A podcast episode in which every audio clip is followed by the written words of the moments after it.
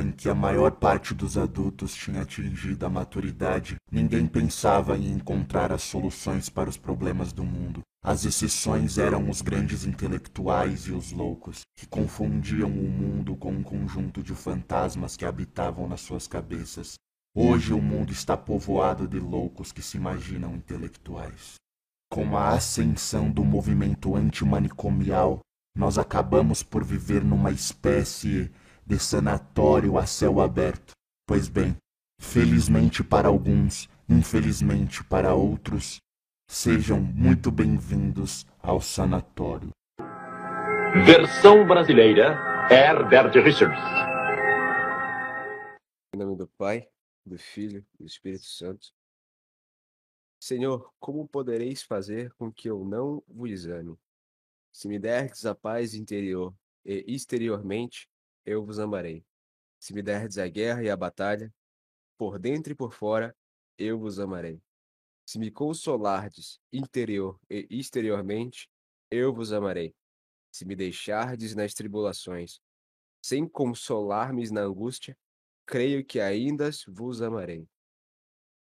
Se me afundardes nas chamas do purgatório, eu vos amarei, pois elas não irão consumir-me. Será para mim conforto e doçura, pois através delas irei a vós, que sois meu único amor. Se amo somente a vós e não a mim mesmo, Senhor, que sois meu bem e meu único amor, não me preocupo com o que me possa acontecer, contanto que eu faça a vossa vontade, que se cumpra em mim, sobre mim, através de mim, toda a vossa boa vontade. Amém. Amém. Cá estamos nós, cacique, mais um episódio. Estamos na, na reta final. Dê as suas saudações aí, tem um aviso paroquial aqui antes de a gente iniciar. Ah, eu digo um belo bom dia, boa tarde e boa noite a todos os nossos amigos ouvintes. É isso aí. É isso aí, pessoal. Uh, antes de, de iniciarmos, quero deixar um aviso aqui que pretendemos fazer um, último episódio, episódio 10, é, de uma maneira mais interativa, digamos assim, esclarecendo algumas coisas, algumas pontas soltas que ficaram ao decorrer dos episódios e esclarecendo dúvidas que estiverem ao nosso alcance. Então, se você talvez não tenha entendido alguma coisa que foi dita, ou que tem alguma dúvida particular, e quer que ela seja esclarecida por nós de alguma maneira, é, mande-nos um, um, e-mail. Vou deixar o e-mail na, na descrição do vídeo e no comentário fixado. E se estiver ao nosso alcance, nós responderemos em privado, né, por, pelo próprio e-mail. E se acharmos que é interessante que todo o público saiba daquilo, a gente traz para o último episódio. Então, o último episódio será um compilado das informações que foram ditas desde o episódio 1. Então, não importa qual seja o assunto, desde que tenha sido tratado nestes episódios, a gente vai responder na medida das nossas limitações. Dito isto, Cacique Samar, no último episódio, nós falamos um, um pouco sobre essa questão da, da, da, ufologia e a perda de tempo em teorias, em aspas, conspiratórias, né? Mas já devido ao, ao acontecido recente, eu acho que podemos mencioná-lo aqui como ponto de partida, que tem muito a ver com que a gente tratou todos estes episódios que passaram. Qual foi o fato peculiar que aconteceu recentemente, Cassi? A explosão da, da filha do professor Alexander Dugin, a senhorita Dugina. Cara, foi tenso porque foi rápido o que aconteceu e as notícias também foram mais rápidas ainda. Em todas as, as manchetes, o jornalismo em geral, ele indica a dizer que o atentado ele era para o próprio professor para o próprio Alexander Dugin. Só que a bomba colocada no carro dele, quando o carro foi ligado, era na verdade a filha, né? E não ele. E aí você tem algumas imagens dele chegando desesperado lá, na, lá lá na cena do, do crime, do que tinha acontecido, o que corroborou mais ainda para você ter certeza de que isso não era um mero boato, isso realmente aconteceu. Você tá vendo o rosto dele ali desesperado. Mas, assim, não demora muito, né? Para que você tenha uns caras aí mais neoconservador, mais, mais sem coração, para falar a verdade, né? Que começa a comemorar, a, a, bater palma, que a filha do cara foi assassinada, né? Uhum. E o problema disso tudo é que você tem um, um, uma origem de, de, de atentado dentro de, dentro de um conflito já aberto. E assim, diferente como funciona em outros em outro em outras nacionalidades, em outros países, em outros o que é que seja. A Rússia, ela geralmente ela não ameaça ninguém se ela não vai cumprir. E espere ver aí nas próximas semanas a galera do, do GRU aí envenenando bilionário no leste europeu, cara. Com certeza. Vai ter resposta. Só É, que aí você me falou aquela coisa, né? Que, ah, qual a chance disso não ser forjado e tudo mais? Eu penso assim, quando você compara isso com, com o 11 de setembro e tudo mais, tem que prestar atenção num detalhe, que é o seguinte. Quando a, a torre supostamente caiu, o que você teve no minuto seguinte foi o George Bush, né? Indo pra televisão e tudo mais, e falando abertamente que as próximas medidas contra o terrorismo seriam reforçadas cada vez mais. E aí, naquele momento ali, de, na, na, na, naquele dia, após 11 de setembro, você tem o mundo entrando numa nova ordem, no sentido de que o inimigo já não era mais a, a, a, já não era mais a Rússia, já não era mais o comunismo, já não era mais o socialismo. Mas eles tinham eleito o inimigo mundial, que era o terrorismo. Porra, que era um inimigo que não tinha fronteira, que não tinha nacionalidade, não tinha nada. Podia ser qualquer maluco que simpatizasse com determinada ideologia, né? Determinada ideologia não, determinada religião. E aí o, o, ele vai e faz aquele discurso inflamado, porque antes mesmo que ele pudesse tomar alguma medida efetiva contra esse tipo de pessoa, para justificar as ações dele no Oriente Médio, ele precisava fazer com que o povo dele desejasse aquele conflito, desejasse aquela resposta, desejasse aquela guerra, né? Uhum. E aí o que acontece? Você vai, qual o ponto de comparação? É que até agora você não teve o, o, o Putin fazendo juras de morte ao Ocidente, entendeu? Você não teve coisas que sejam semelhantes nesse sentido. Então, assim. Ô, Cacique, você falou uma coisa interessante. Você chegou a ver o, o, o episódio do, do Saquarema com o Viriato? Cheguei? Você lembra deles comentando sobre a questão, por exemplo, é, do, dos atentados em. Nenhum atentado, né? Mas de mortes em escolas? Sim. Como sim. que ali também pode ser uma maneira de você incentivar é, o, o, sentimento de, de guerra nas pessoas com a, a violência de maneira generalizada? É incrível, mas isso também, também tem uma certa dualidade, que no Brasil parece que isso não funciona com o brasileiro. Porque a gente já vive num concreto estado de violência. Uma parada que marca Constante, muito né? o, o, o, o Brasil, que eu não sei se isso tem em outros países, mas aqui, não importa a região, todo mundo já viu isso, que é linchamento. Que é assim, você fechar, você pegar outra pessoa na porrada e simplesmente você tá batendo numa, e junta outra pessoa, começa a bater na mesma pessoa, Aham. nem pergunta o porquê, daí chega que uma tá terceira, acontecendo? uma quarta, uma quinta.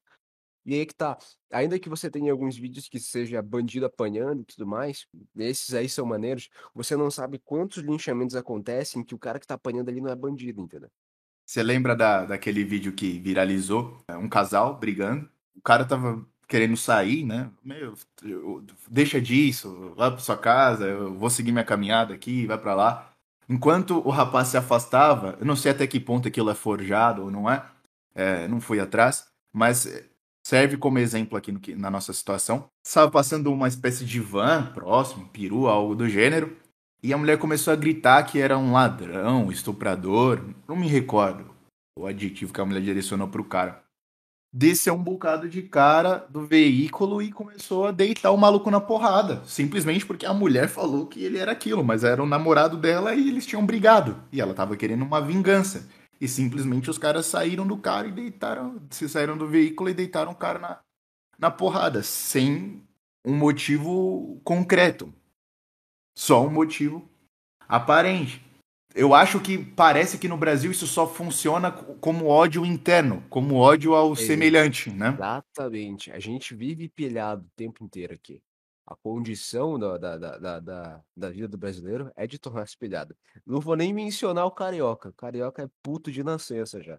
Mas é a questão desse estresse constante. E isso e esse estresse constante ser, ter, ter como uma válvula de escape a própria violência, né, o linchamento, isso é característico pra caralho da gente. né? Mas Uhum. isso envolve a questão também do, do, do IDH, do subdesenvolvimento e tudo mais. Em que ó, nos Estados Unidos você tem uma, um- uma questão de, de desenvolvimento melhor que a do Brasil, mas nem por isso significa que eles não tenham, não tenham certos linchamentos, não tenham violência, lá, coisa do gênero. É, e, e tem que ver, Cacique, quais são os parâmetros que o IDH usa. Índice Exatamente. de desenvolvimento humano. O que, que é o desenvolvimento humano para esses caras? Tem Lá, que os ir ca- atrás disso aí. lá, os assim, São Paulo virou Gotham. São Paulo é literalmente Gotham agora. Uhum. Mas ela não é completamente uma Cracolândia. São Francisco já virou a porra de uma Cracolândia. A Flórida também. Eh, A gente tá andando na rua, a gente não vê os caras caindo duro no chão, assim, de overdose. Mas. na- Inclusive, Cacique, um ouvinte é, que mora no exterior, tava passeando, como diz, como diz o nosso amigo Hernani, o cara é boy, É boy, é Estava- boy, é boy. estava passeando pelo Texas e disse que no, em determinado bairro lá tinha uma negona do cabelo loiro, era tarde da noite, assim, andando com uma porra de uma piton no pescoço, assim, no meio da rua. Foda-se. Cara, isso já é um, um estado bestial. Inclusive, estava lendo um texto de um professor lá de 2018 ainda, falava um pouco sobre a vida do- dos americanos, né?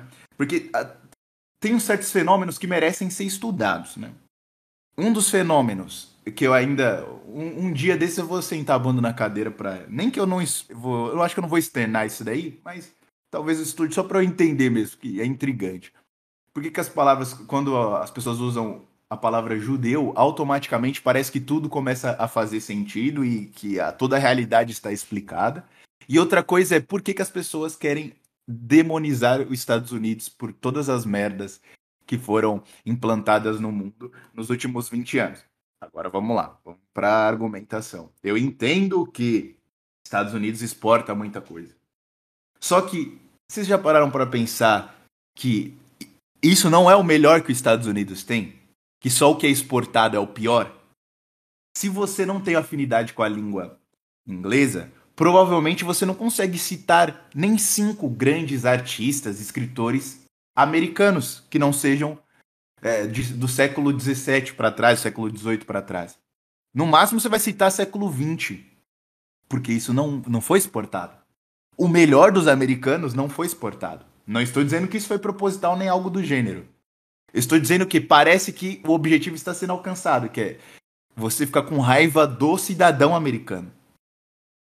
Será que essa é a solução? Olha a imagem dos americanos, voltando à questão do texto que eu li. Rapidamente, se você pesquisar aí, você vai achar. Se pesquisar por notícias, né? Algo, algo do noticiário americano. ah, e até em blogs brasileiros, sites brasileiros que, que noticiam coisas dos Estados Unidos, você vai achar aí que provavelmente houve algum tiroteio em alguma escola, no- ou recente, ou meses aí atrás. Acontece coisas do tipo, por exemplo, eu lembro que na, na, na época que eu li esse texto, e reli recentemente, uma mulher estava casando com a sua própria filha, mas isso não era motivo de você ficar, não é motivo para você se abismar, porque ela saiu de um divórcio com um filho, agora estava casando com uma filha. Caralho. Então não, você não precisa ficar abismado.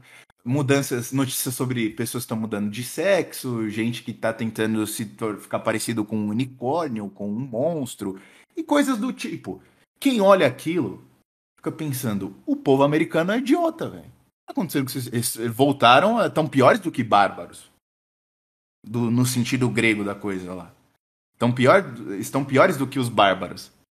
a imagem do americano fica totalmente manchada para todo o restante do mundo, porque você acha que todo americano é assim, você acha que a média dos americanos é assim. Aí depois você fica indignado quando a, a média dos, dos americanos acha que o, a, a mulher brasileira é uma vagabunda. E que nós somos macacos, que não sabemos fazer nada. Falamos espanhol. Porque É a mesma coisa, é usada mesma com coisa. eles, cara. O mesmo É a mesma discurso. A gente- também o que é passado do Brasil é o pior do, do, do brasileiro. Aí, aí, tudo bem, você, ouvinte, você pode ser Ed Lord tanto quando você quiser e disser assim, mas porra, no Brasil não tem nada de bom. Tudo bem, amigo, eu também já tive essa fase, já vivi isso aí. Mas, Se você aceitar que o, nosso pardo, Shed Machado de Assis, era o brabo. pardo não, mano, era negão, respeito o cara. Aí, né, o que acontece? Você tem a, a- o pior dele sendo repassado. A própria história, né, dos caras já não é a mesma. Países com fundações de origens diferentes, né, de, de, de pessoas diferentes, com, com mentalidades e códigos diferentes, resultou em uma nação em que o território, no geral, é o mesmo ao longo da história deles, mas o tipo de pessoa que governa muda frequentemente. Então, antes da, antes da, da, da, da guerra do, do, da guerra civil americana, né? Você tinha duas regiões com mentalidades diferentes, né? Uma que me parece ser mais tradicionalista, né? E a, e a outra que parecia um- mais moderna, ou seja, uma é mais dominada por centros urbanos e a outra é mais dominada por interiores, né?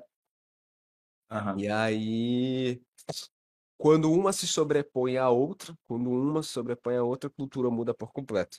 Quando o norte vem, vem, vence o sul, né? Você tem a, a, a- os Estados Unidos, o início de como seriam os Estados Unidos da maneira que ele é hoje. Então, o fato da gente só conhecer o pior deles já, já começa daí.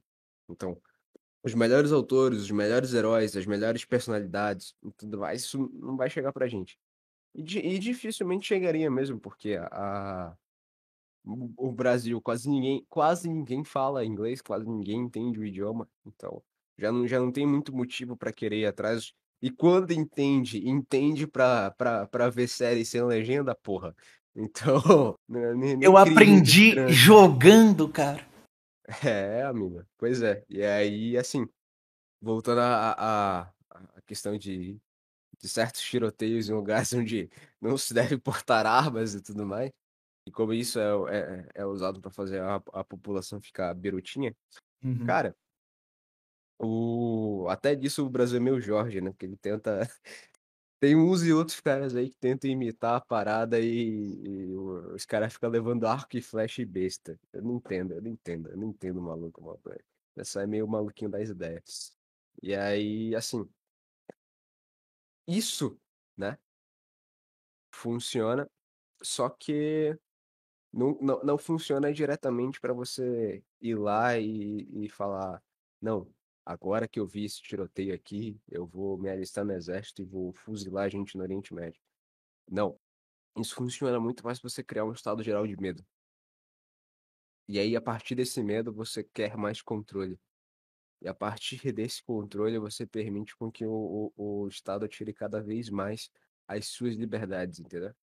Então, você dar meios para alguém entrar numa escola armado é muito mais sobre ter controle do que sobre você gerar literalmente um, um- um desejo por guerra, um desejo de violência.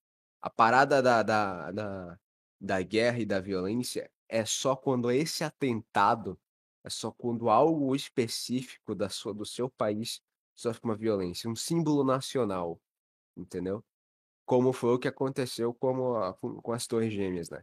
Que não que eles necessariamente fossem um símbolo nacional de algo, mas eles atingiram uma capital, um centro urbano, entendeu? Muita gente viu aquilo ali acontecer, supostamente. Ô, Cacique, quero recomendar aqui pro, pro ouvinte um livro que serve a título de informação. Você ponderar as informações que estão nele, porque é um livro de um ex-candidato à presidência dos Estados Unidos, que é o David Duck. Não pode ser nem considerado um livro, é um texto que foi compilado num, num pequeno livro, um livreto, aqui no Brasil por aquela editora extinta do nosso, nosso conterrâneo. Nosso não, né? Nem, nem, do, nem do cacique, nem meu. Sou do sul, mas não de. Sou do Rio Grande. Da editora Revisão. Acho que a editora Revisão era do Castan, né? Salvo engano. O nome do livro é Waterloo de Israel. O contraponto às notícias publicadas na imprensa sobre o dia 11 de setembro de 2001 que tem totalmente a ver com o que estamos falando aqui. Depois dê uma olhada, se bobear, vocês conseguem achar o PDF. Se não tiver PDF na internet aí, eu me comprometo aos interessados a escanear essa bagaça aqui e disponibilizar o PDF para quem é, pedir por e-mail. A segunda indicação com ressalvas também, porque o livro é de um cidadão cubano, né, o Oscar Pino Santos, ele tem um, uns livros interessantes, né? Que, por exemplo, um, dos, dos títulos do, um dos livros dele é El Assalto a Cuba por la Oligarquia Financeira Yankee.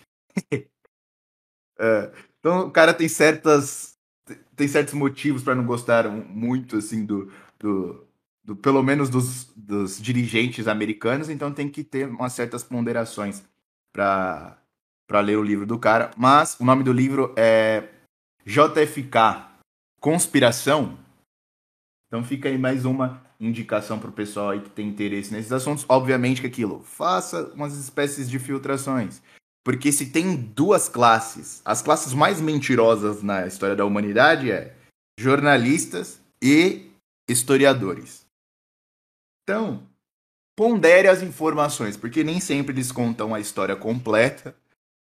Eles não, eles não fazem um relato sincero da realidade, eles tendem a ter certas. um, um viés ali. Então, tomem cuidado. Mas dando continuidade, Cacique. Outra questão interessante é por que, que será que os caras fazem isso com o, o, o, próprio povo, né? Eu lembro que o pessoal citou, o, o Saquarema e o Hiriatli citaram lá, e você já citou em outros momentos, a, aquela medicação, os opioides. Sim. E por que, que eles fazem isso com, com a, a, a própria população? não sei por que ainda as pessoas ficam indignadas com os dirigentes mundiais, né?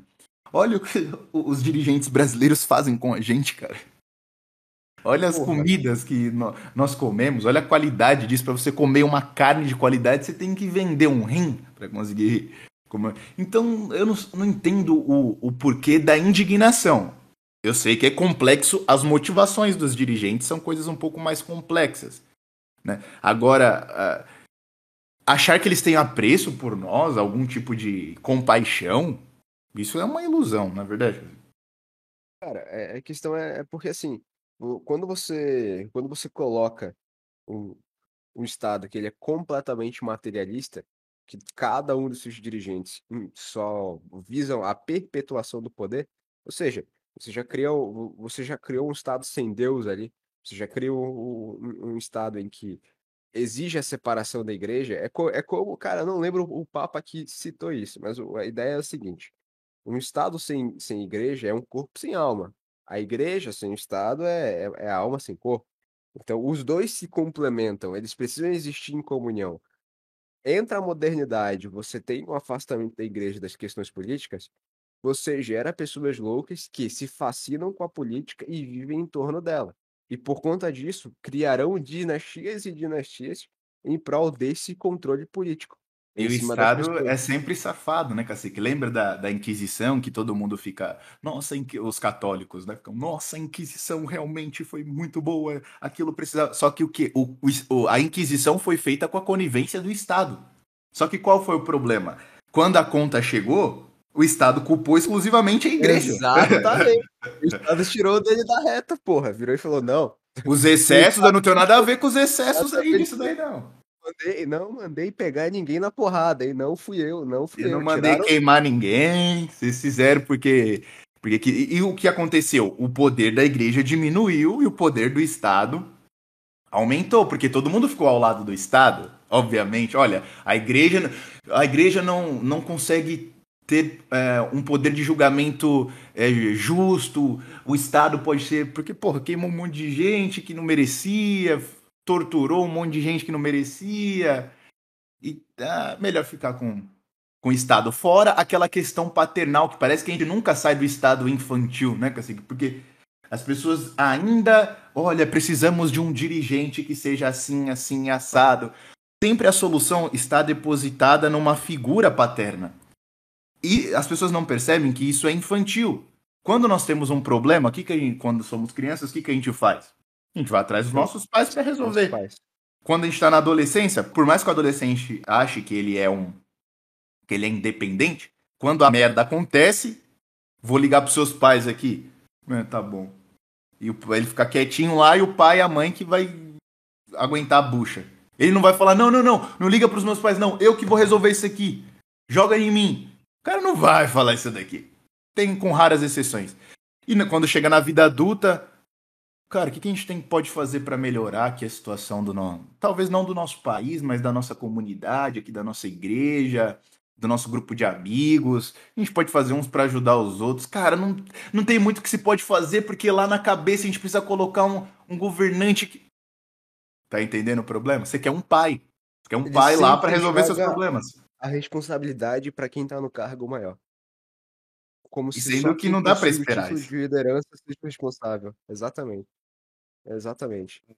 O resultado é, é, isso se aplica a qualquer situação, cara. Geralmente, quando um time tá indo mal, quem que os caras demitem? O técnico. É aquilo, é o pai. Sempre vão culpar o pai. O pai é responsável por, por aquilo. É ele que é capaz de fazer todas as, a, as mudanças ali.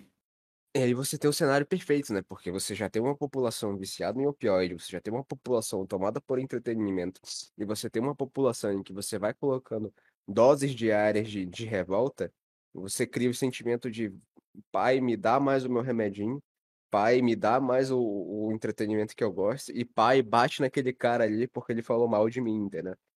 Bate naquele cara ali porque aquele cara ali anda armado. Eu tava vendo uma aula do, do, do professor Fedeli, e, e achei interessante uma, uma, um, um, ponto que ele levantou, né? Que estava falando sobre emoções e que no futuro criariam pílulas que nos privassem de, de sensações ruins. Sabe, estou triste. Tem a pílula amarela para você ficar feliz. Estou cansado. Aí a pílula vermelha para você ficar enérgico. Você não precisa comer, você toma uma pílula que obviamente são coisas artificiais, então elas só mexem com neurotransmissores. Então são hormônios que tá te fazendo ter aquela falsa sensação. Você não comeu um alimento e esse alimento libera é, certas, certas características bioquímicas que vão fazer é, estimular esse determinado hormônio que você. Entende? Você não tem mais aquele processo natural. Vai ser uma coisa artificial. Eis que Hollywood cria um filme que fala exatamente isso. Eu, você lembra, Cacique, o nome daquele ator que faz o, o Thor? Chris Hemsworth, sei. O filme é com ele, é um filme da Netflix, depois vocês procuram aí, né? E o filme trata justamente disso.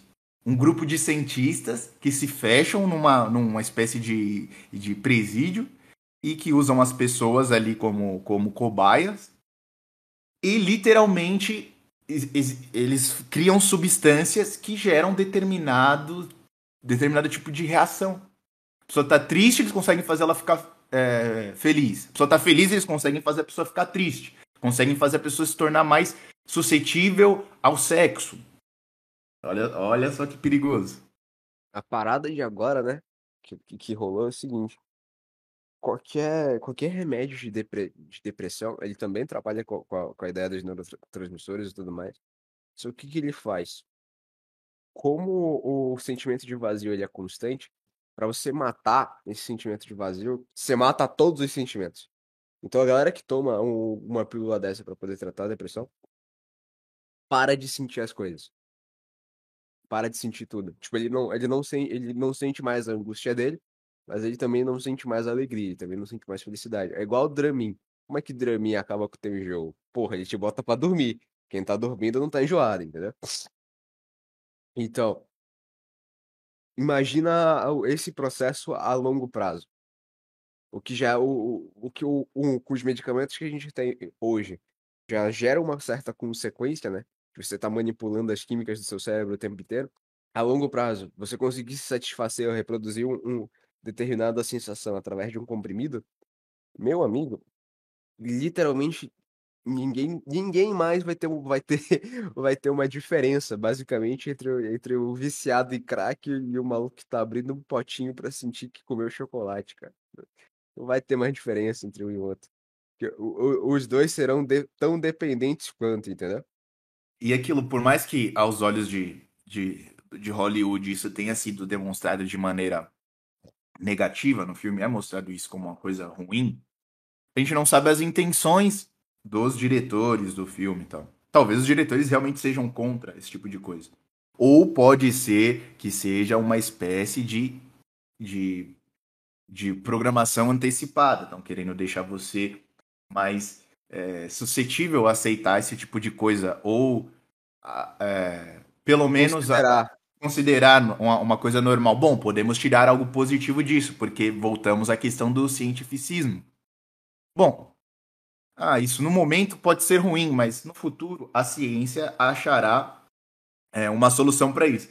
Lembra, eu acho que eu te mandei, Cacique, é, aquele vídeo em que mostra um, um rapaz que estava disposto a, quando morrer, ter sua cabeça decapitada e preservada em gelo para no futuro ser transplantado numa espécie de, de robô, né?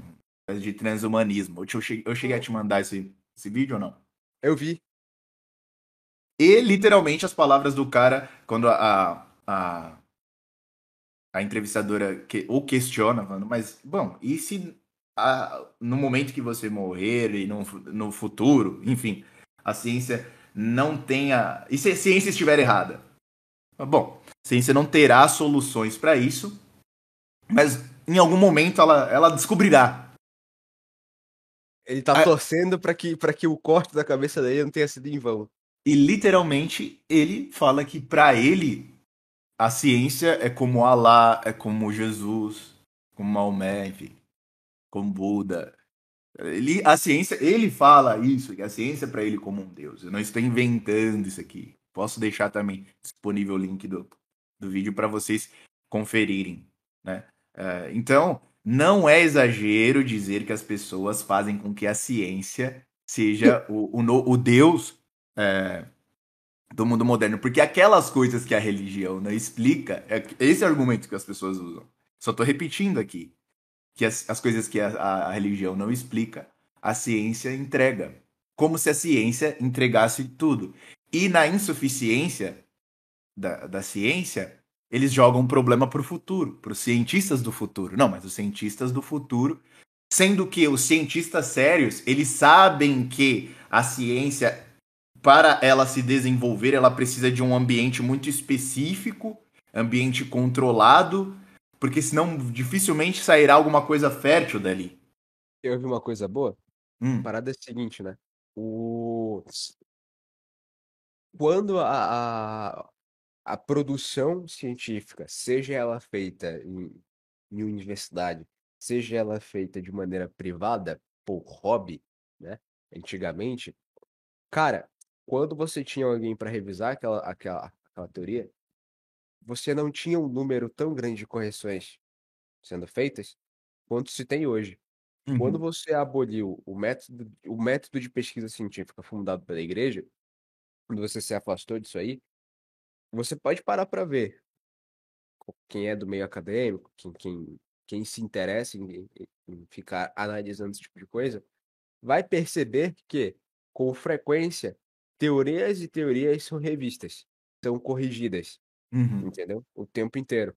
Só que o maior problema é quando essas teorias que são revistas e corrigidas já foram postas em práticas em determinado tipo de experimento ou operação científica que fosse, entendeu? Ou seja, você já produziu algo a partir de uma teoria que depois de 5, 3 anos você precisou ver que ela tem a necessidade de ser revista, de que houve um erro na produção dela, houve um erro na, na teorização dela, entendeu? Quando você tinha isso no- no- nos séculos passados, você não tinha esse número constante de, de, de correção em cima desse, da, da, da- produção desse tipo de, de artigo, entendeu? E aí o que acontece? Pode o cara pode virar e falar assim: ah, mas não tinha tanta correção porque na época também não tinha tanta produção. Tudo bem, tranquilamente, é válido. Mas o ponto é, ainda que na época não houvesse tanta produção assim, quem estava fazendo ciência não fazia ciência porque era pago para fazer ciência. Fazia, fazia ciência justamente porque ele tinha o interesse de descobrir aquilo ali. Tanto que as melhores descobertas elas foram feitas por insistência, porra. Por simplesmente curiosidade. Quando o, o, o, o padre das ervilhas descobre a, a questão das ervilhas e da, genética, né? Ele literalmente estava fazendo aquilo ali por hobby. A função principal dele não era estudar ervilha, entendeu? A função principal dele era outra. Então, a maioria das coisas relevantes que a gente acaba tendo hoje, acaba sendo, ele acaba utilizando, boa parte delas sai é fruto da curiosidade humana, da saudável curiosidade humana que tenta experimentar as coisas boas, né? Não, não a, a curiosidade humana que quer dar o cu, isso aí não rola. E aí que tá. O, hoje, você tem a profissão de cientista e as pessoas já ah, que estão nesse meio não têm mais tempo de errar. O que acontece? Quando você pensa em alguma coisa, em uma teoria, você parte de um princípio, você vai lá, analisa as possibilidades, você tenta pôr em prática. Na melhor das hipóteses, pelo menos a, o ato de, de, de, o princípio da teoria não está errado. Talvez a prática esteja. Talvez em algum ponto ali você vai errar. E aquele erro em que rolou na sua experimentação, ele é fundamental para que você venha a, a, a, reformular essa, essa base teórica a fim de que ele não venha mais ocorrer. Só que esse processo ele vai levar tempo, entendeu? Você vai fazer isso devagar e tal por etapa, para que você não atropele e venha aumentar o número de erros e o número de revisões que você vai precisar fazer. Como hoje cada um compete com o outro, seja porque ele trabalha dentro de uma determinada empresa privada, ou porque ele trabalha para o Estado, ou porque ele está concorrendo ao próximo prêmio e tudo mais, cada um ignora as etapas dos erros e tenta entregar a teoria pronta mais rápido possível. Ou então, quando ele não tenta entregar a teoria pronta mais rápido possível, ele simplesmente tenta produzir algo que seja que seja recorrente com aquilo que já está escrito nos jornais, entendeu? O, quando o próprio exemplo foi o, o, o, o das vacinas, entendeu? Que você tem uma, uma, uma voz uníssona na comunidade científica e você vai simplesmente escrever as coisas de acordo com o que a comunidade científica está dizendo. Então você não tem um trabalho de pesquisa, você não tem um trabalho de, de, de invenção, você não tem, você não tem um trabalho de, de, de estudo e inovação em cima do negócio, entendeu? Sim. Você só está reproduzindo o que a voz, o que a voz da maioria já está dizendo. E é essas pessoas que batem no peito e falam, não, não, porque eu sou do meio científico, eu sou do meio acadêmico, e eu produzo ciência, entendeu? Esse é o, é o fruto da, da ciência iluminista, né? E basicamente a ciência, grupo, os grupos de cientistas viraram seitas. Por quê? Você não pode ler. Lá você tem limitações. Você pode ler tais coisas e outras você não pode. Você pode não ter uma religião, mas de repente ter uma religião você não pode. E essas são características de seitas. Seitas que são assim, que te limitam. Por exemplo, se um cidadão for religioso e desenvolver algum tipo de ciência e ficar opinando sobre assuntos é, que ele, é, ele tem domínio, mas que são é, assuntos públicos que todos querem opinar, provavelmente os argumentos dele serão invalidados porque a religião é vista hoje como algo de pessoas feito para pessoas simplórias, pessoas simples. Já esqueceram que sábios como Dante, Santo Agostinho, Bá, São, Toma, São Tomás de Aquino, que eles foram religiosos e sábios. Mas hoje em dia é visto como uma coisa de pessoas simplórias, pessoas que têm pouco acesso à, à informação, né? como se as catedrais fossem feitas por, é, pelo menos a ideia do projeto fossem feitas por pessoas que nada sabiam de engenharia. Inclusive, né, é, uma coisa interessante, Cacique, tentando não fugir muito do, do assunto, é que o que se entende por direita hoje é um pouco diferente do que as pessoas aí num passado um pouco distante viam como direita. Porque a direita do, do passado, vamos, digar, vamos chamar assim, eram pessoas que acreditavam ali que, bom, mas não é muito bem o dinheiro que manda no mundo e que aquelas uh, as virtudes cavalheirescas, vamos colocar assim, elas valem muito mais do que qualquer dinheiro. Parece que tudo hoje é, funciona à base do, do cheque contra cheque. Parece que tudo funciona na base eu pago e alguém recebe e as, e as coisas continuam andando. Para a maioria das pessoas, o mundo funciona assim. E quanto tempo dura um mundo que funciona só em, a partir de benefícios? Esse é um dos motivos de, por exemplo, ninguém mais se escandalizar tanto assim com meninas que usam OnlyFans. Ela tá vendendo uma coisa e as pessoas estão comprando. Que qual o problema disso? O corpo é dela. Eu não vejo. Tem gente que se dizem, aspas, conservadores e de direita que, que defendem mais ou menos um negócio desse daí. Você não já ouviu isso daí, cacique? Porra, várias e várias vezes de amigos e tudo mais que. Primeiro, a primeira frase que começa é sempre a questão da competência. Não, não importa, se for competente tudo mais. E outra coisa, se estiver ganhando dinheiro em cima daquilo ali, melhor ainda para mim. Eles usam a competência, né, da pessoa para justificar o fato dela propriamente estar se prostituindo ou trabalhando em algo do qual não tem virtude nenhuma, entendeu? Então, exemplo, ele diz assim: ah, se eu for um grande empresário e precisar financiar uma campanha do mês de junho e tudo mais, e colocar bandeirinhas, eu vou colocar. Não, tudo mais. Se precisar colocar a galera do, do, do da minha empresa de, no, no RH que seja é, portador de, de, enfim, de todas essas nomenclaturas modernas acerca de identidade de gênero e tudo mais, essas coisas, não, eu vou botar. Ele não tá, tipo, porque ah, ele está visando só o dinheiro e ele não pensa nas consequências que você tem de você colocar esse tipo de pessoa para dentro da sua empresa no sentido de que você tá contratando elas só por elas serem exatamente assim. Você tá ganhando dinheiro em cima delas, em cima da, da, da questão da identidade delas, e tão somente por isso. E ele não raciocina as consequências que você tem de você empregar pessoas tão unicamente pela sua identidade. E aí, ainda que ele use a desculpa da competência de cada uma dessas pessoas, você vai ter os escândalos semelhantes àquilo que acontece com a Nubank hoje. E bateu no peito, falou que era uma empresa mais inclusiva de todas e tudo mais, e hoje está tá demitindo uma galera IAG. Por aí. Ah, é o, o, o que que eu percebo disso aí? É que você tem os IAGs competentes, os IAGs que querem trabalhar, mas quando a sua única métrica foi seja IAG, venha trabalhar comigo, você trouxe uma cambada de vagabundo para dentro da sua empresa também.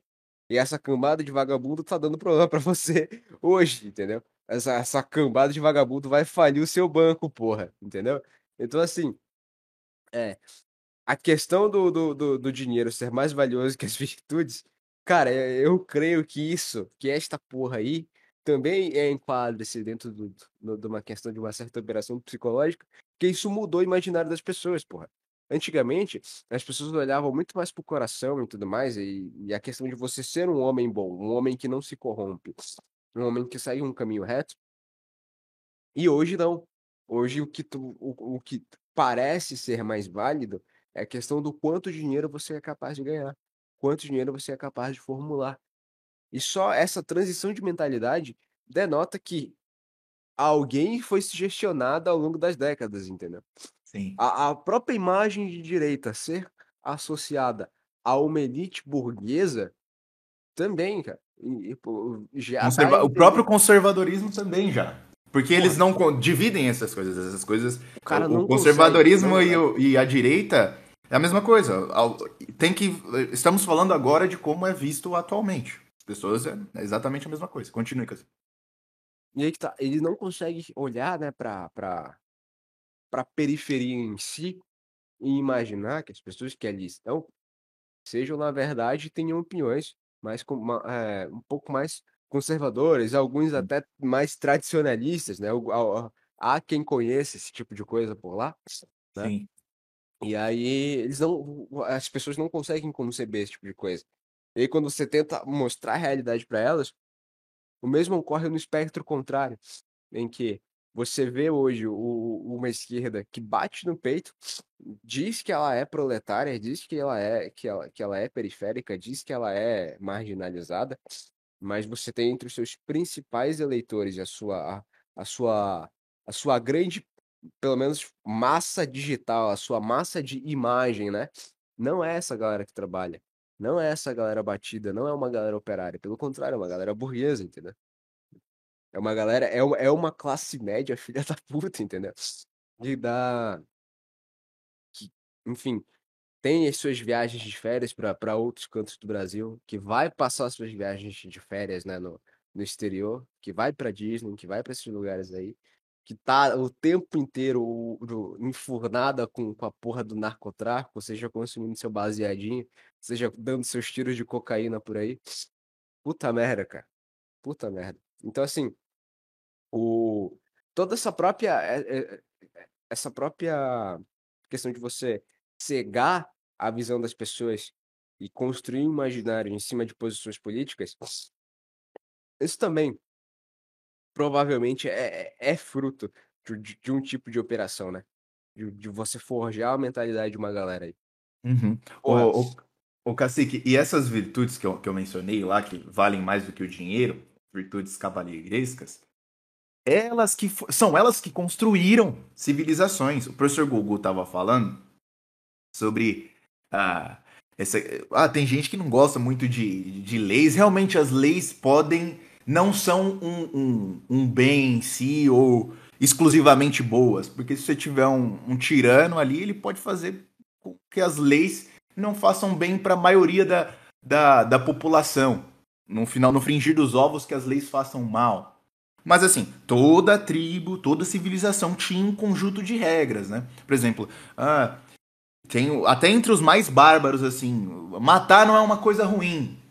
Mas assim, a gente pode matar os cidadãos da outra tribo, mas da nossa aqui a gente não pode matar, senão não, Exatamente, não vai acabar. exatamente. então, alguma regra existia. Então, são é, essas regras, essas virtudes que fundaram as, as, as civilizações ao longo da história da humanidade. Só que as pessoas não fazem mais tentativas sérias de compreensão da realidade. Elas não estudam mais os ciclos das civilizações. Elas não perceberam, porque se, se estudassem, iriam perceber que nessas quedas e ascensões de impérios, de civilizações, geralmente o hedonismo sempre está relacionado com as quedas. E o hedonismo tem a ver com o que estamos falando, onde as pessoas só se preocupam com o estômago e com o bolso.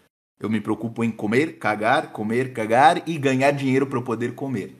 Eu ganho dinheiro para poder comer, comer putas e comer comida. É para isso que eu, eu, eu quero dinheiro, para me dar conforto. Eu preciso disso, eu preciso ganhar mais. O cara ganha, mas o cara ganha hum, 3 mil reais por mês, só que ele acha que aquilo não é o suficiente para ele ter um- aquele padrão de vida esperado.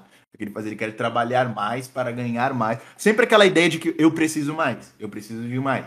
E sempre a preocupação é o estômago e o bolso. E em que momento você E se você preocupa com as perceber. coisas do alto? E você pode perceber que essa visão materialista das coisas amarra as pessoas aos bancos, porra. Porque Exatamente. É é essa galera que vai viver endividada e com um cartão estourado. É justamente esse pessoal que vai se matar, seja pedido empréstimo para para outras pessoas, seja pedido empréstimo para o próprio banco, seja pedido empréstimo para agiota e se fudendo para pagar depois. Então, assim, eu lembro bem quando você tinha, você ia puxar, né, a lista de devedores e tal, aí você tinha uma mãe solteira, você tinha mulher devendo pra caralho, você também tinha muito IAG devendo, né? Justamente porque eram exatamente esses grupos, né? De mulheres malucas, mães solteiras e homossexuais, em que você, como o dinheiro deles era, era justamente unicamente gasto para os seus próprios prazeres, né? Eles não tinham, não construíam vida, não, não faziam nada. O consumo deles, o gasto deles era muito maior do que quem tinha uma família. Aí você fica imaginando, cara, como, como assim? Como um maluco consegue sustentar a casa dele, né? Tem lá o, o esposa, três filhos, e não se endivida 15 mil conto, e uma pessoa sozinha faz uma dívida dessas, entendeu? Sim. Ô, ô Cacique, e um dos problemas, a gente tá falando aí de quedas e ascensões, é, um dos problemas de você criar uma, uma sociedade assim é que não, não, não iremos ver coisas grandes. Por que, que os caras ficam falando, pô, por que, que não nasce um, é, um, um São Tomás, um Dante da vida na, na Exato, nossa, da- é. na nossa era? Eu nem, a gente não precisa ir longe. Vamos, vamos pensar em coisas mais palpáveis. Imagine, as catedrais góticas, elas, a maioria delas foram feitas em situações muito precárias. Muito precárias mesmo. Vamos dar um exemplo. a Catedral de Notre Dame. Ela foi feita em parte com um trabalho voluntário dos fiéis. Os caras não ganhavam um real. Quem, quem está disposto a fazer isso hoje em dia? A pegar bloquinho, cimento, a doar dinheiro, pagar esse cimento aqui eu vou comprar, vou levar lá. Todo final de semana eu tô lá ajudando os, os pedreiros para construir lá a, a, nossa paróquia. Quantas pessoas fa fariam isso hoje sem ganhar absolutamente nada material? É um número muito pequeno. Pensando numa catedral que exige o trabalho de muitas pessoas, é, é praticamente impossível uma catedral surgir hoje em dia bonita, né? E sem e e com aquela coisa simbólica também. As catedra... Se você entrar numa catedral muito antiga e numa nova, você espiritualmente você percebe uma diferença. Sabe por quê? Porque muitas pessoas santas passaram pela primeira. Muitas pessoas santas ajudaram a construir a primeira. Então tem o valor até espiritual da coisa. Como funciona só a base do cheque contra cheque e estômago e bolso, eu vou ganhar comida, eu vou ganhar dinheiro indo lá? Não. Eu vou ganhar é, prestígio celestial. Mas terreno aqui não vou ganhar nada. Assim, talvez nenhum padre me fale obrigado, tal, de repente. Então, e vou ter que trabalhar com um cara que eu não gosto lá, que vai no mesmo horário que eu na missa lá, eu não gosto muito do cara, não gosta também de mim, mas vou... ah, não, deixa pra lá. É assim, é que o mundo hoje funciona à base do dinheiro. Tudo é uma grande negociação. Pelo menos é assim que a filosofia satanista quer passar. Diga, Quando você fala isso, tipo, me vem na cabeça a ideia do seguinte: a possibilidade das pessoas conseguirem se reunir e voluntariamente construir algo é porque elas acreditavam naquele algo que elas estavam construindo. Ou seja, quando você reúne uma, uma porrada de, de, de gente, uma galera vai falar assim: não, hoje a gente vai fazer uma tal de Notre Dame e os caras se emprestam a construir aquilo ali, ainda que eles levem 15, 20 anos para terminar o, o, projeto, ainda que pessoas morram e o seu filho dele tem que continuar no lugar dele, é porque eles tinham fé naquilo que eles estavam fazendo, entendeu? Eles uhum. acreditavam uhum. no, no, no, na doutrina da igreja, eles acreditavam em cada uma daquelas coisas que eles estavam colocando ali. Hoje não. Hoje é diferente. Hoje a gente não tem mais o, o, a mesma fé e muito menos a mesma identidade religiosa, porra tá tão fragmentado em que dentro, dentro até da galera que é católica tem, eh, tem gente que, que, que é e não é, que discorda e não discorda. Então, assim, para você fazer um movimento daquele ali, você tem que ter um alinhamento de pessoas que pensavam e criam das mesmas coisas. Uhum. Hoje já, já, já é difícil, já é complicado de você fazer isso. Porque, de novo, a questão das virtudes foram mudadas a questão do, daquilo que vale a pena dentro de um homem foi mudada. Então, o dinheiro no bolso, todas essas coisas assim, cara, pô, pô, não tem como, né? Por isso que a porra do American Way of Life foi, foi, foi de fuder com a cultura.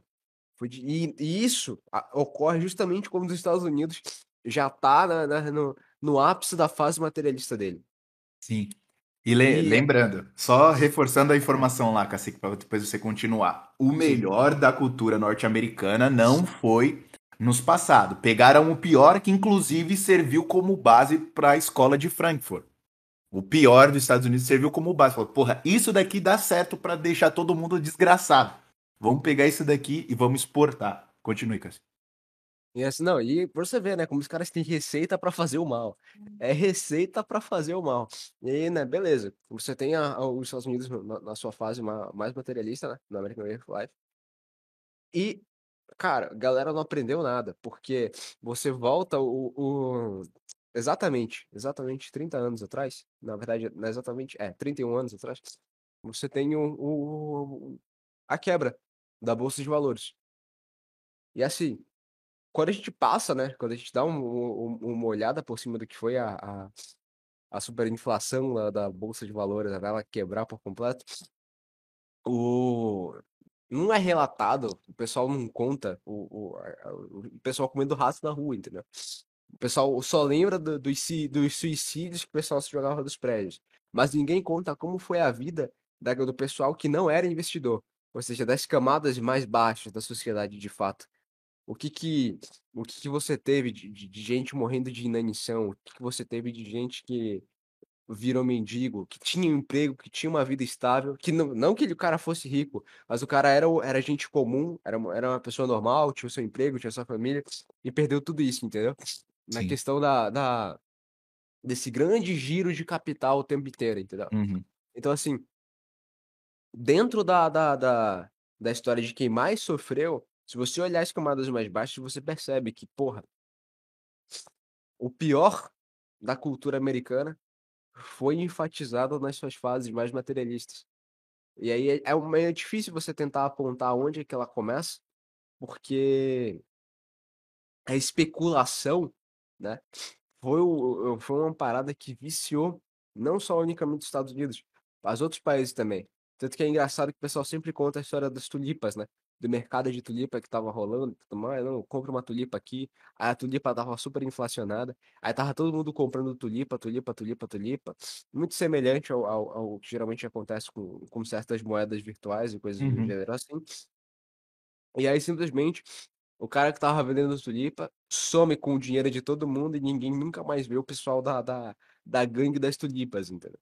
Então, assim, o negócio da especulação é que ela vicia as pessoas pelo risco que você tem. É quase como se fosse uma porra de uma aposta, entendeu?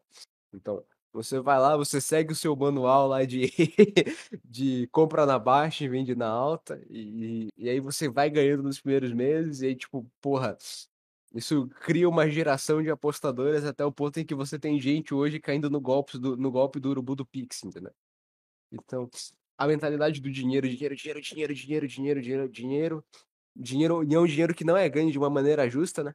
Não é ganho de uma maneira correta, fez com que as pessoas esquecessem que, que usura faz mal. Que usura não era considerado um pecado à toa, entendeu?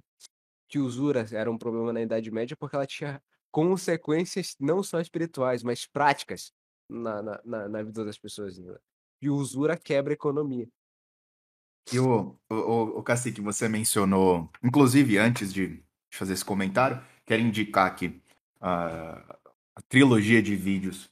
Não vou me recordar o nome do, do cidadão que fez, que ministrou a, as aulas, mas está disponível no, no, no canal do Instituto Borborema. É, exatamente. Procurem lá sobre. Fala um pouco sobre a história aí do, do mercado financeiro, usura.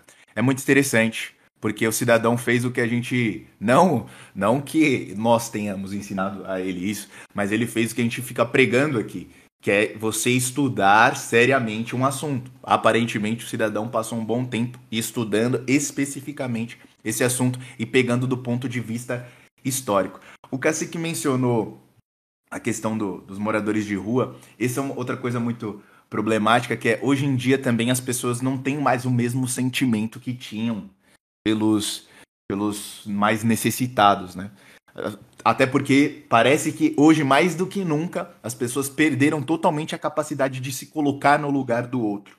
Acho que a gente já comentou isso em algum momento, que o que as pessoas enxergam, pelo menos na prática, como se colocar no lugar do outro, é eu, Cacique Samar, eu vou adentrar na vida do outro, mas com a minha personalidade, com os meus problemas, e aí como eu resolveria os problemas do Eduardo. Não é assim. Se colocar no lugar do outro é literalmente fazer um esforço tremendo para considerar toda a história dele, todo o histórico que ele tem, as dificuldades que ele teve na vida e o que levou é, ele a estar nesse estado atual. E aí, como eu pensaria se eu literalmente fosse? Será que eu faria a mesma coisa que ele está fazendo? Provavelmente sim. Então eu tenho que ter compaixão, eu tenho que entender realmente o, o lado dele, porque ele tem motivos aparentemente plausíveis para pensar assim. Ele pode estar errado, mas ele tem motivos para isso que o conduzem para o erro. Então vou mostrar para ele isso. E isso é se colocar no lugar do outro. Quantas pessoas literalmente se colocam no lugar de um morador de rua? Eu não vou dar dinheiro para esse cara, ele vai beber. Cara, beber é a única saída.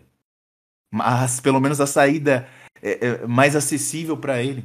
Porque ele vive numa situação horrível. Ele não tem onde fazer as necessidades dele sem que alguém veja. Ele não, para tomar um banho ele tem que pedir para alguém. Ele não tem um riacho onde ele pode se lavar. Quando ele dorme, ele não sabe se ele vai acordar, porque alguém pode matar ele enquanto ele está dormindo. Ele pode ser atropelado por um carro enquanto dorme. pode vir outro morador de rua e esfaqueá-lo e ele acordar com, uma, com a barriga sangrando. Você conseguiria manter sua sanidade desse jeito? Dormindo e acordando a, cada uma hora porque você está preocupado se alguém vai fazer alguma coisa com você? Quanto tempo você conseguiria manter sua sanidade? Então são coisas que se deve considerar. É por isso que morador de rua fica esquizofrênico. Como que o cara vai manter a sanidade por muito tempo? É muito raro você ver eles conseguirem manter a sanidade sem, sem que haja uma intervenção de alguma instituição Exatamente. de, Exato. de caridade. Outra coisa, Cacique, você mencionou os católicos né, e a visão distorcida que, que isso já contaminou o, o catolicismo, por exemplo.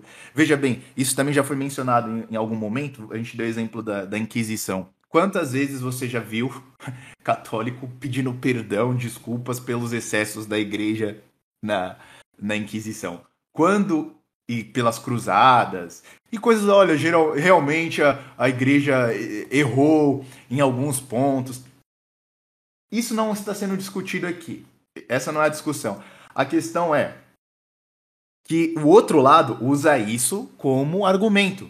O Cacique Samar, que é um homem que saiu do, do ensino médio há não tanto tempo assim, ele vai lembrar quantas vezes nas aulas de história o professor falou sobre os excessos da igreja e como a, a- a igreja era contra a ciência e como a igreja torturou, matava mulheres ruivas e coisas do gênero, Cacique. Você ouviu eu isso? tinha, eu tinha o literal professor de, de, de física que quando ele estava ensinando sobre gravitação pra gente, ele dizia, não, porque realmente foi uma idade das trevas, né, e tudo mais, a igreja, ela, porra, ela roubava conhecimento dos outros. Aí tu fica, caralho, como é que, como é que uma pessoa cresce com o imaginário saudável, sem literalmente surtar, quando você, tipo, fica sendo, tipo, enganado o tempo inteiro. E aí é engraçado, que isso acaba gerando um fenômeno interessante que é o Jorge. Por quê? Porque ele ouve isso na escola, aí ele fica puto, aí ele vai pra internet, ele começa a jorjar. E como como é que ele jorja? Ele cria um perfil de cruzado. Aí ele vira o, o cruzado Red Pill Based. E aí ele começa a xingar o dia inteiro, assim, tipo, todo mundo. Vê protestante, tá xingando. Vê gente ruim, tá xingando.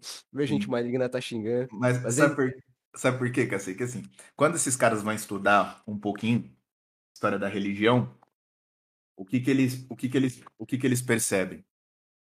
De duas uma, ou ele vai achar que tudo aquilo é necessário Uhum. e também quer ser um, um vingador em nome de Deus. Eu tenho que fazer tudo isso. Ou ele vai acreditar naqueles que dizem que a religião é uma fonte de todos os males e ele acaba se tornando um ateu ou agnóstico, que geral, geralmente é o, é o que acontece. Mas aí faltou uma cultura geral, uma, uma, uma cultura histórica. E Geral. sobretudo, e sobretudo, acho que antes mesmo da própria cultura histórica e, e- e geral, a vida religiosa, porra. O, o Álvaro dá esse puxão de orelha na galera que começa, que começa a ensinar a falar muito de religião, lê os livros dos santos, lê a biografia de todo mundo que é importante na igreja, lê sobre os doutores da igreja, só que o cara não para pra rezar o terço e de ver aquilo que o cara tá falando. Sim. Então ele vive repetindo os mesmos parágrafos, só que ele só tá na teoria, sem entender a prática. Entendeu?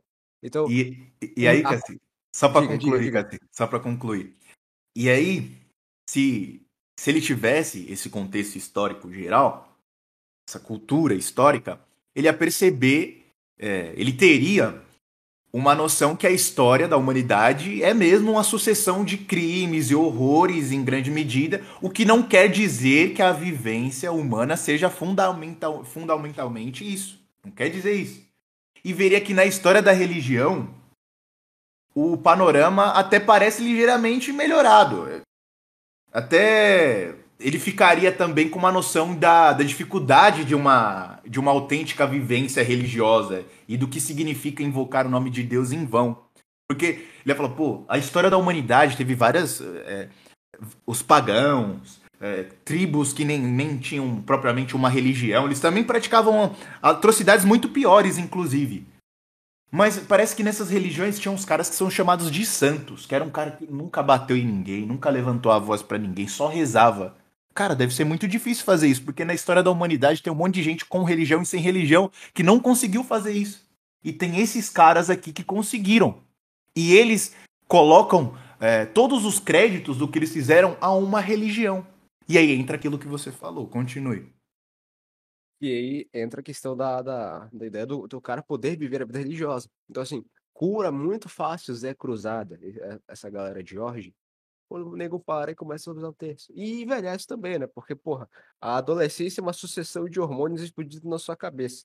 Então você vai ter uma, uma alternância entre humores. E provavelmente, dentro dessa alternância de humores, você também vai ter uma, uma alternância ideológica, né? É os caras que vai mudando de posição muito rápido, começa ANCAP e termina fascista, é muito engraçado. E aí, assim, né? Necessita-se ter esse momento de, de, de vida religiosa, porque hum, ainda que falte fé naquele que reza o texto, a própria ação de rezar o texto, ela já é um, um instrumento de meditação. Que você precisa ficar em silêncio, você precisa se concentrar naquilo que você está recitando e você precisa começar e terminar na mesma hora. E aquele momento que você tem isolado com você vai te fazer pensar, ainda que minimamente, na sua vida, naquilo que você está fazendo de ruim, naquilo que você está fazendo de bom também, não sei. E aí, isso te abre um parâmetro para você poder pensar nas coisas que você precisa mudar. Entendeu? Mas é, quando você fala sobre, sobre o, a questão do ensino médio e quantas histórias das pessoas ali acerca da, da, da igreja, aquilo que os professores falam, as opiniões geradas para os alunos que ali estão tornam-se muito controversas e, isso magoa o coração do nosso pequeno ouvinte Jorginho, né? Isso é verdade pra cacete. Porra, eu vim de colégio protestante, cara. Então, tipo, tinha todo, todo, todo 31 de outubro era comemoração da reforma, pô. Tipo, vai ser católico dentro de um colégio desse aí, mano, tá maluco? Todo, todo dia tu quer matar alguém, entendeu? Então, assim, é, cria-se pela quantidade de, de, de, de mentiras, né? Vou, vou até usar esse termo, de fake news históricas, né? Você cria uma insatisfação no pessoal. E por isso que quem acaba entrando em contato com, com a religião é chamado de extremista, mas ele só é um extremista de fato pelo sentimento de revolta que ele tá tendo naquele momento ali. Porque, porra, se você passa a vida inteira de uma pessoa enganando ela, e você ela percebe que a realidade é de outra maneira, ela não tem outra reação senão revolta, entendeu? E aí leva-se tempo até que o cara saia da revolta, se adestre e torne-se um ser humano civilizado de novo. Assim, Só que agora dentro do caminho correto, né? E o pior é que às vezes essa revolta não é nem legítima. Que veja bem o, o caso dos ditos de direita e conservadores. É, exatamente. No, eles têm, um, eles têm uma revolta, eles começam com canais no YouTube, fazendo textos, algo do gênero, e uma revolta ou pelo feminismo, é, pelo comunismo, em revolta com os dirigentes atuais do governo. Só que quando eles conseguem certo grau de relevância, ganham cargos, evidência, começam a ganhar certo dinheiro e prestígio social, eles se tornam um pouco mais sensíveis a tudo aqueles, aquilo que eles diziam odiar, tudo aquilo que eles diziam repudiar. E eles começam a apresentar, obviamente que eles continuam falando mal dessas coisas, porque até alimenta o público que os persegue, e eles precisam disso para conseguir se manter nesse, nesse, nesse grau, é, nessa ocupação. Só que você percebe que ele começa a, a, a dizer para os seus próprios ouvintes que é, e perseguidores que eles têm que flertar com o mal, que eles podem negociar com aquilo que antes eles consideravam um mal supremo que devia ser extinto. Agora ele passa com um discurso onde temos que dialogar com o outro lado, sendo que o outro lado está com uma arma apontada para sua cabeça e você está querendo conversar com o mal. O mal pode te degolar a qualquer momento, só lhe falta a oportunidade para tal.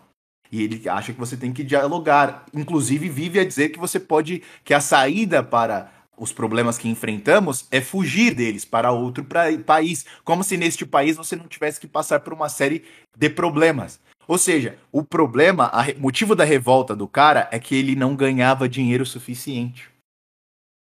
Volta a questão de que o problema tudo se resolve com dinheiro. Agora eu tenho, eu ganho muito mais que a maioria dos brasileiros. Eu posso ir ao restaurante que eu quero, eu posso morar onde eu quero. Pra mim, tá beleza. Eu tenho seguranças armados. Pra mim tá tudo bem. Mas para você a saída é o aeroporto. Então não é nem uma revolta legítima, na maioria dos casos. Não é literalmente uma revolta para com o mal, que é aquilo que São Tomás falava. Olha, a ira é um, é um pecado, mas tem certos momentos em que a ira, irar-se contra o pecado é uma virtude. Continue, Cássio. Eu só ia falar, cadê a porra do filme, Bernardo Kister? Cadê a porra do filme? Mas enfim, exatamente isso aí. A, a questão, né, do, da revolta ser injusta, né, gera um ponto que acho que é o que mais me, me imputece de certa maneira, que é, ah não, a gente tem que negociar, a gente tem que, né, dançar com o mal, poder celebrar com ele ou coisa do gênero. E aí o que acontece? Ele vai lá, ele dialoga com as pessoas erradas, só que quando chega um caso como o, o, da filha do Alexander Dugin, os caras estão lá comemorando e batendo palma porque a, a mulher explodiu, entendeu? Porque o cara era russo, porque ele era eurasiano, que é, da Rússia veio o comunismo e o comunismo é mal, entendeu? Simplesmente assim, raciocínio de primata. Raciocínio de primata, entendeu? E aí não é característico de um, de um movimento, de uma nação que tenha virtudes cavalheirescas quando se comemora esse tipo de atentado, esse tipo de tragédia, entendeu? Uhum. Então, a mesma coisa foi quando o, o tinha o pessoal comemorando os vídeos do, do, do Gaddafi sendo pisoteado, do Gaddafi sendo cuspido, entendeu? do Saddam sendo cuspido. Então, porra, não é assim que funciona. Entendeu? Então, é. É, é complicado quando to, todo, todos os valores que formaram civilizações eles são substituídos unicamente pelo monetário. Outro exemplo, Cacique.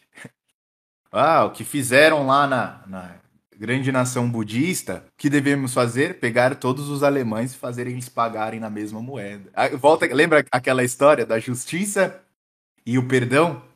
Sim. O que, que é melhor? A, a barbárie leva você a achar que tudo deve ser o Sodoma e, e Gomorra, né? Foi feito, vai ser pago. E é isso que. É isso, assim que as coisas devem funcionar. Um monte de. Sendo que até Deus, até Deus, né? foi. Perdoou um, um determinado grupo de pessoas que não estavam envolvidos em toda aquela. A bestialização que estava acontecendo em Sodoma e Gomorra. Tudo bem que depois deu merda, né? Mas é, era para ser assim. Mas você percebe, Cacique, voltando a. Depois a gente continua nessa linha da, do atentado aí. Uhum. É... Mas a gente percebe que essas pessoas aí se tornaram literalmente muito frágeis, que elas são bem sutis nos comentários. Né? Elas parecem muitas vezes próximas, simpáticas, apreciam aquilo que aquilo que pessoas que elas se opõem, assim, ou até as mais próximas escrevem, né? Tô dando exemplo aqui do professor Olavo, né? E do, dos detratores, dos aqueles que não eram detratores e se tornaram depois. Elas eram próximas ao professor Olavo, simpáticas, apreciavam o que o professor Olavo escrevia, mas eles não resistem a fazer alguns comentários pedindo moderação ou deixando algumas críticas suaves em relação a certas posições que eles chamam em aspas radicais. Inclusive na própria morte do professor Olavo, até aqueles que prestaram homenagens fizeram esses eh, elogios moderados e, e, críticas suaves em relação às posições radicais do, do, do, professor Olavo. Esse é o tipo de gente que você tem que ligar o alerta. Porque eh, um, você conseguiria conviver com um amigo assim? Que tudo que você fala. Ah, cara, eu, eu concordo, mas. Não é bem assim é, que é literalmente ponderado em tudo. É como se fosse alguém que permanece eternamente em cima do muro. E você não sabe para que lado esse cara vai, pô. Exatamente. Então, tipo, quem tá em cima do muro sempre, sempre coloca a possibilidade de te trair, entendeu? De te passar a perna. É o que o, o, o Enéas falava, né? Em um muro tão largo, como que você. Você não tem. você, você pode se equilibrando, né? o muro é largo, você não precisa o, o cara fica mais ou menos assim, eu vou para um lado, eu vou pro outro. Depende. Depende da maré. Ele não consegue caminhar nesse muro escolhendo, olha, vou decidir para que lado. Eu, isso eu tenho que caminhar. É que, é, o problema volta à questão lá. As pessoas não estudam de maneira séria é, nenhum assunto. a ideia de repetir isso daqui é que fique no. Estamos fazendo uma programação mental É, sim, sim. no, no ouvinte, para que em algum momento ele entenda que, olha, você não precisa entender de tudo, cara. Lógico, ser monotemático é uma coisa ruim. Fica chato. Porque você vai achar que você é especialista. E toda vez que o cara fala que é especialista, dá até, dá até medo do que vem depois. Mas você tem que ter uma. Um, um conjunto ali de, de assuntos que você tem um interesse e que você enxerga um valor espiritual em aprender aquilo. Não pode ser exclusivo e mate- material. Senão o que você vai, vai acontecer, você vai terminar agnóstico ou ateu. Que é Se uma não tiver que- um valor. Diga. Não. Que houve uma coisa que me irrita profundamente é quando o marginal vem falar comigo e a única coisa que ele consegue associar a minha imagem na sacanagem pra ficar brincando, ficar conversando, ficar puxando assunto, é to- todos os crimes de ódio possíveis. Porque o cara quer falar comigo, mas ele só quer falar comigo pra falar mal de mulher. O cara quer falar comigo que ele só quer falar mal comigo de, de, de, de né? O cara quer falar comigo, mas é porque ele quer falar mal comigo de judeu. Então, tomar no cu, cara. Não é só isso, entendeu? Tem coisas mais legais do que isso. sabe? Volta àquela questão que eu disse. Quando eu tenho que. Eu tenho, eu- um dia eu vou sentar a bunda na cadeira para estudar isso. Porque quando falam pra- a palavra judeu, é como se um, um clarão. Nossa, tudo faz sentido. Agora eu te- entendo toda a história da humanidade. Agora eu sei porque o mal está presente no mundo. É culpa deles. Volta a questão. Você quer estar diante do último juiz e ter que explicar? Fala assim, olha Deus, isso que você criou aqui Lógico, pode. Também tem a questão. é, inclusive, tem. Alguns, alguns judeus são contra o, o próprio Estado de, de Israel. é Porque eles são contra essa ideia de, de, de, de soberania nacional, porque eles aceitam aquele jogo do divino, de parece que o, a- o- o um castigo, uma espécie de castigo divino, onde o, o judeu não terá uma terra realmente. Pa- Parece que tem alguns rabinos aí que levam, os mais ortodoxos, parece que levam isso a sério. Então, dentro do, de, de Israel, parece que existem também essas cisões e discordâncias, como todo povo. Como todo povo tem. Se você analisar o Islã, o Islã também tem ali divisões.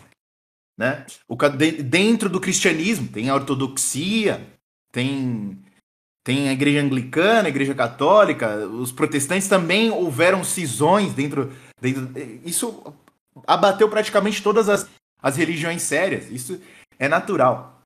Outra coisa é, que as pessoas não, não param para pensar, assim, que a maioria pelo menos, e, eu, e eu- lembrem do que eu disse lá sobre quem mais mente, jornalistas e historiadores. Mas isso, Historiadores. isso pode ser aplicado a filósofos também, principalmente naqueles que dito, naqueles livros ditos por aí como sérios, né? Esses daí estão cheios de teatro e farsas há muitos séculos. Isso não é novo, né?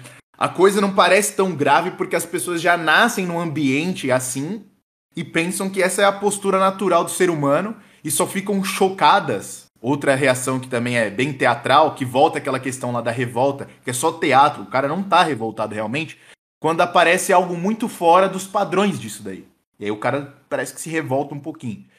E aí chegamos ao cúmulo de que quando aparece alguém falando com sinceridade, isso sai tão fora do padrão que as pessoas estão habituadas que sentem que aquilo é uma farsa. E aí que entra a história da- das conspirações. Lógico que há conspirações, mas as pessoas estão tão destoadas da realidade, estão tão acostumadas num clima de mentira, que elas já não acreditam em mais nada. Que parece que agora tudo o que dizem por aí que você, não, que você desconhece é, é uma mentira. Ele vira o filho da puta da realidade simulada. Que ele crê que a gente vive numa Matrix, que uma hora ele vai despertar vai sair e vai ver o mundo dominado por máquinas. Sim, e a, a rejeição que essas pessoas têm dessas teorias também já foi prevista pela, vamos colocar assim, pelas elites. E o pior de tudo, isso conduz a novas teatralizações. E aí você, o que, que eu acredito que seja um caminho interessante? Converter esse sentimento numa indiferença e focarmos em sermos dependentes é, dos novos e alguns antigos meios de comunicação ou melhor ainda, conseguir usá-los apenas para as finalidades que queremos. Porque a própria internet hoje, a maioria das pessoas que acreditam é, que estão usando a internet bem, estão usando da maneira que foi previsto por essas elites. Só estão disseminando por aí é, toda a miséria espiritual e intelectual que tem nelas mesmo, emburrecendo as pessoas. Que é exatamente para isso que as elites pensaram. O que a gente tem que fazer é tentar ver os meios que nós temos, e os livros são meios antigos, né? textos, mas vídeos, documentários são coisas mais novas. Nós temos que usar, não sermos dependentes, né? de maneira independente, esses novos meios, para as nossas finalidades, as finalidades boas. Isso pouquíssimas pessoas vão conseguir fazer se elas não se desprenderem do que a gente falou praticamente a conversa inteira, que é dessas noções mais é, bem animalescas, que é só as questões sensoriais, fome e as necessidades, é, fome e bolso. Isso é muito coisa de animal, pô. Você tem, você tem coisas além disso, só que aí que tá. Se você não tem, se não está preso a nada espiritual, fodeu. Vai ser difícil você conseguir usar esses meios é, de maneira que seja totalmente diferente do que foi previsto pelas, pelas elites. E aí que tá, né? Sem o, o, a geração de agora já não tem mais um, uma amarra espiritual a, a, a, qualquer coisa que seja. É só repetição. É só todo mundo virando macaco no TikTok. É só todo mundo virando macaco no YouTube, entendeu? Então, o uso, né, da internet, que, que a princípio era, ah, não, troca de conhecimento pra, pra, entre universidades, ou usar isso aqui como meio de comunicação em guerra e tudo mais, essas coisas, essa origem da internet, né, e tudo mais, eu fico na dúvida. Eu, eu queria saber quando foi que o primeiro pornô foi lançado na internet. Porque yeah. quando isso caiu no meio geral, deixou de ser uma ferramenta de conhecimento, entendeu? Deixou de ser utilizado como ferramenta de conhecimento. E foi previsto também aquilo. Essas coisas são previstas, os caras não dão um ponto sem nó. E aí você vê o que chamam de guerra cultural até hoje, o, o, pelo menos no grande, no, no grande público, os resultados efetivos é aquilo: a criação de um, de um mercado de dependentes emocionais que buscam consolo pseudo-espiritual, o estabelecimento de uma direita que tem duas cabeças e que ficam mordendo uma a outra, imaginando combater a esquerda, uma espécie de upgrade de teorias da conspiração para poder satisfazer os doentes mentais de direita. E a redução da cultura, frases motivacionais e chavões de ataque político. E aí você coloca. A, a, a, faz aqueles vídeos de, de as mitadas do Enéas. E aí coloca recortes do pensamento do, do, do Enéas, recortes do pensamento do, do, do Bolsonaro. E se resume a isso. Ninguém debruça, uh, se debruça numa mesa e, e, e vai ler alguma coisa que, que seja útil, assim, que ele tenha interesse. Velho, tenho interesse. Os caras falaram aí que a cultura norte-americana, o melhor da cultura, da cultura norte-americana não foi exportado. Eu vou estudar isso daí. O que, qual que é a verdadeira cultura da cultura norte-americana? A boa cultura norte-americana. Vou atrás disso daí. E você pode fazer ao, ao longo do tempo escrever textos ou transmitir essa informação para amigos. Mas as pessoas não querem fazer isso. Isso daqui não dá dinheiro. Essas coisas não dão dinheiro. E, no final das contas, volta tudo de novo. Bolso e estômago. Mas vamos dar um passo para trás, assim, voltando na questão lá do aparente atentado. Você acha que o, o, o Putin vai, vai fazer retaliação? Isso é, era o que queriam? Assim, é... eu, eu acho que talvez, talvez, colhe que o serviço de inteligência russo mande, né, o, o, uma galera injetar ricina em, em, em, em alguns milionários europeus aí. Só que a, a questão que começou com o início da comparação é o seguinte: eu não acho que ele vá abertamente num canal de televisão gerar e falar sobre o que aconteceu com, com, com, com o Alexander Dugin e usar isso como ponta de lança para para começar um, um ataque ao, ao Ocidente. Não? Eu não acho que isso vai chegar a acontecer. Só que, quando você vai lá e, e assassina ou faz um ataque direcionado a um dos homens que faz parte, né? É um, é um nome extremamente significativo É na um mentor, praticamente. Exatamente, que é na geopolítica do leste europeu. Cara, porra, você tá quase ofendendo a, a, a, a, a imagem do, do, do, do próprio Putin, entendeu? Do que está acontecendo ali. Foi, foi quase com uma ameaça direta a ele, entendeu? Então, Sim. o que você vai ver daqui a, a alguns meses é a possibilidade de certos nomes importantes, gente valiosa, né, pra, seja para a União Europeia, seja para seja para a própria, pra própria ONU, né? Sendo morta por aí. Agora, o ponto é, a guerra entre a guerra russo-ucraniana, ela estava prevista, né? Pessoal que estava tá analisando isso de perto, estava previsto para ela acabar em novembro. Mas eu acho que com isso, talvez o, o, o conflito venha se prolongar um pouquinho mais. É, porque tem que descobrir quem foi. Né? Vai depender, tudo depende de quem fez isso aí. Exatamente. E quantas, quantas nações estão deveras puctas com, com a Rússia? E, e quantos cidadãos, cidadãos individuais ali, cada cidadão dentro da, da própria Rússia, podem ter motivos para isso? Daqui precisa con- conhecer o contexto russo. Eu não conheço. Eu não vou. Eu vou fazer um voto de, de abstenção aqui de opinião sobre esse assunto. né? Eu não tenho muito, eu não tenho muito interesse. né?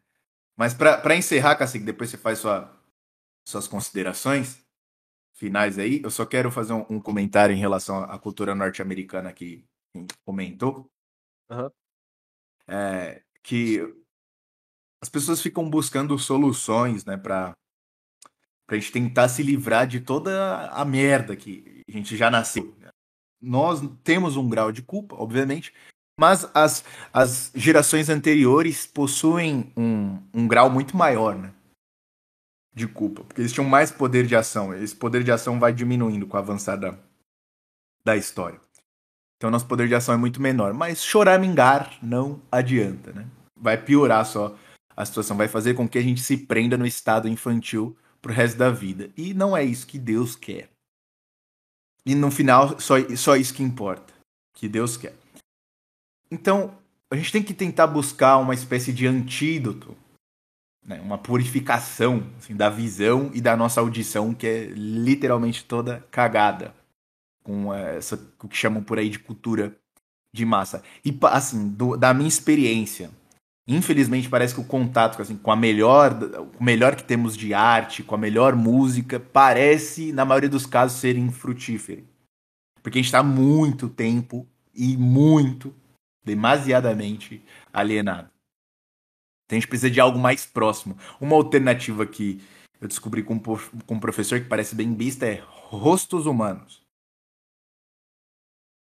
Mas aí fica a questão, ainda o cacique comentava isso lá nos primeiros vídeos, eu acho que vai lembrar disso, do, do esboço de sanidade, que a gente falava assim, ainda existem humanos por aí? Ainda existem rostos hu- humanos por aí? Ou parece que quando a gente sai na rua, o que vemos são zumbis inexpressivos. Na televisão, vemos histéricos e figuras cínicas.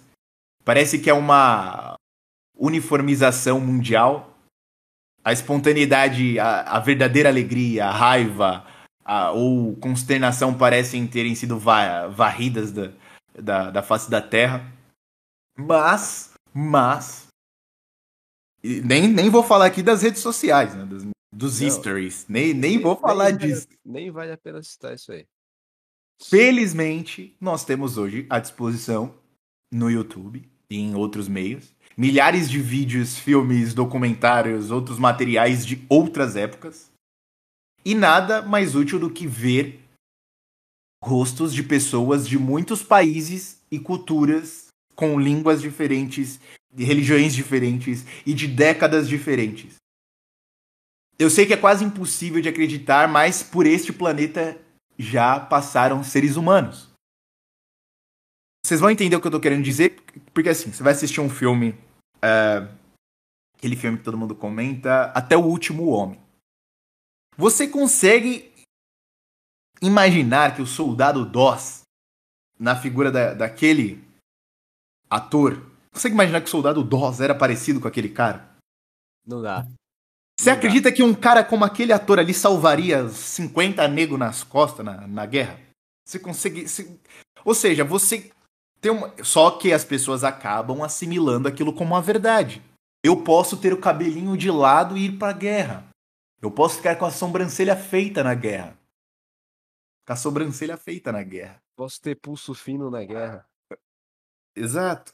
Eu posso me deparar com situações muito difíceis e agir com alegria. Na maioria das vezes, isso não é uma exceção. Olha o que esse cara consegue fazer. Ou seja, a maioria dos filmes de guerra que nós assistimos, a gente olha pros atores e fala assim, esse maluco não, esse cara não vai pra guerra. Se acontecesse a guerra hoje, esse cara seria o último a ir pra guerra. E isso é um problema. Isso é um problema. Nós já falamos dessa questão que eu peguei a ideia do professor Gugu, de o problema da, da imagem estar distante da realidade. Você, pega pra, pega pra assistir um filme da. Vai, vamos pôr, aí um santo que tem foto dele. Você vai pegar pra assistir um filme do, do São Pio, São Padre Pio. Meu, você tem fotos do Padre Pio. E por mais que o ator tenha certa semelhança, não é o Padre Pio ali. E tem gente que não vai atrás do, do verdadeiro Padre Pio pra ver coisas dele. Ele só pega o filme. E você tá vinculando a imagem de um santo com uma pessoa que não é santa. E quando você reza pro Padre Pio, você tá pensando no cara do filme. Você não tá pensando no Padre Pio mesmo.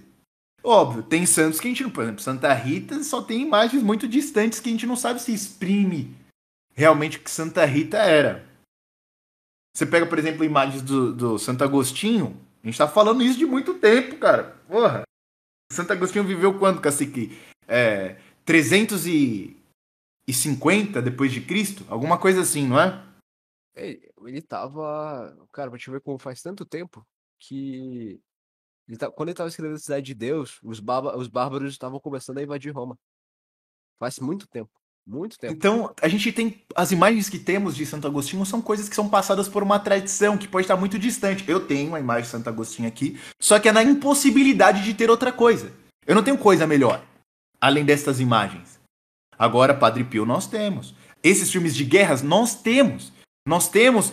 E parece que os antigos atores eram homens que passavam por de tantas dificuldades que eles conseguiam expressar mais verdades no mais verdade na, na atuação as mulheres e os homens de outras épocas de outras culturas. Então faça um, um- um- uma espécie de, de plano para ver filmes de, de, de outras épocas e conhecer outras culturas documentários Esse cinema Pio aí, ó. e veja o que isso vai fazer com você.